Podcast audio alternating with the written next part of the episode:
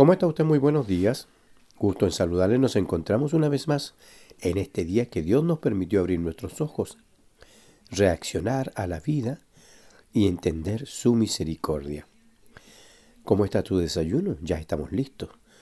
Un rico café con leche y un sándwich de pan con un huevito revuelto. Oh, Dios mío, qué cosa más rica, calentito. Y ahí estamos, listos a avanzar para el día. ¿Cómo está usted su desayuno? ¿Bien preparado? Amén, qué lindo. Eso lo ha dado Dios. No se desespere, tranquilo, lo que hay ahí, el Señor se lo ha dado, disfrútelo. Pero cuando miramos la palabra del Señor, podemos comprender que todo viene de Dios cuando confiamos en Él. Todo está dispuesto por nuestro Dios cuando esperamos en Él. Todo es aquello que Dios nos provee, nos trae alegría y no dolores. Por eso el Salmo 127 advierte una bendición, dice para Salomón, un cántico gradual. Versículo 1. Si Jehová no edificare la casa, en vano trabajan los que la edifican. Si Jehová no guarda la ciudad, en vano vela la guardia. Por demás es que os levantéis de madrugada y vayáis tarde a reposar, y que comáis pan de dolores, pues que a su amado dará Dios el sueño. Qué lindo saber, entender y comprender que Dios tiene todo dispuesto para usted y para mí, para el día a día y para el descanso de la noche. Qué triste es cuando vemos personas que nos cuentan su historia, que no pueden dormir, que pasan noches de vela.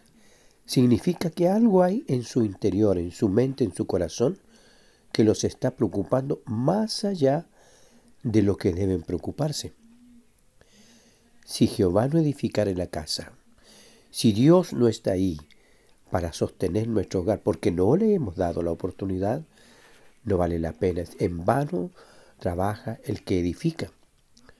Si Jehová no guardare la, no guardare la ciudad, si no disponemos nuestra vida en las manos del Señor a su cuidado, en vano vela a la guardia, en vano estamos ahí. Antes de salir por la mañana, usted debe tomar un tiempo para orar, agradecer y solicitar el cuidado de Dios en todo su amanecer diario. Y cuando llega la noche, ¿qué hacemos? Vamos al descanso confiado, agradeciendo no por lo que no hicimos, sino por lo que Dios nos permitió hacer. Nos dio fuerza, sabiduría, inteligencia y pudimos desarrollar todo lo que nos permitió hacer. Lo que no se alcanzó, ni siquiera lo piense. Mañana es otro día. ¿Por qué? Porque el sueño lo da Dios a aquellos que confían en Él. Cuando nosotros ponemos en nosotros la fuerza y creemos que por nosotros es posible salir victoriosos, le aseguro que vamos a sufrir cuando encontremos que no hay respuesta. Pero cuando entendemos que Dios abre las puertas, que Él es el que va ordenando nuestro camino, que es el que nos va ayudando a edificar lo nuestro y que Él guarda nuestra vida, vamos a tener un sueño de Dios para el descanso.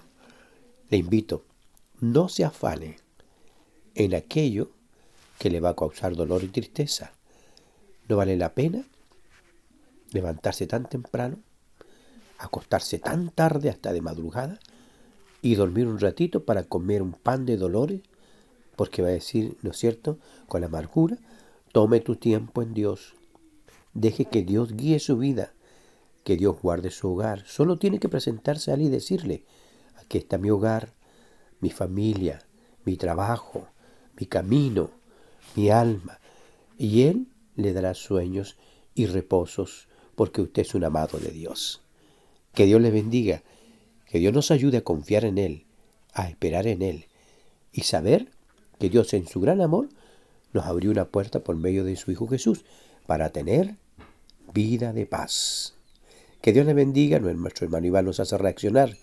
Reflexionemos. Sin Dios no somos nada. Si Cristo no intercede por nosotros, no tenemos esperanza. Pero hoy sí sabemos que la tenemos, por su amor. Un lindo día para todos.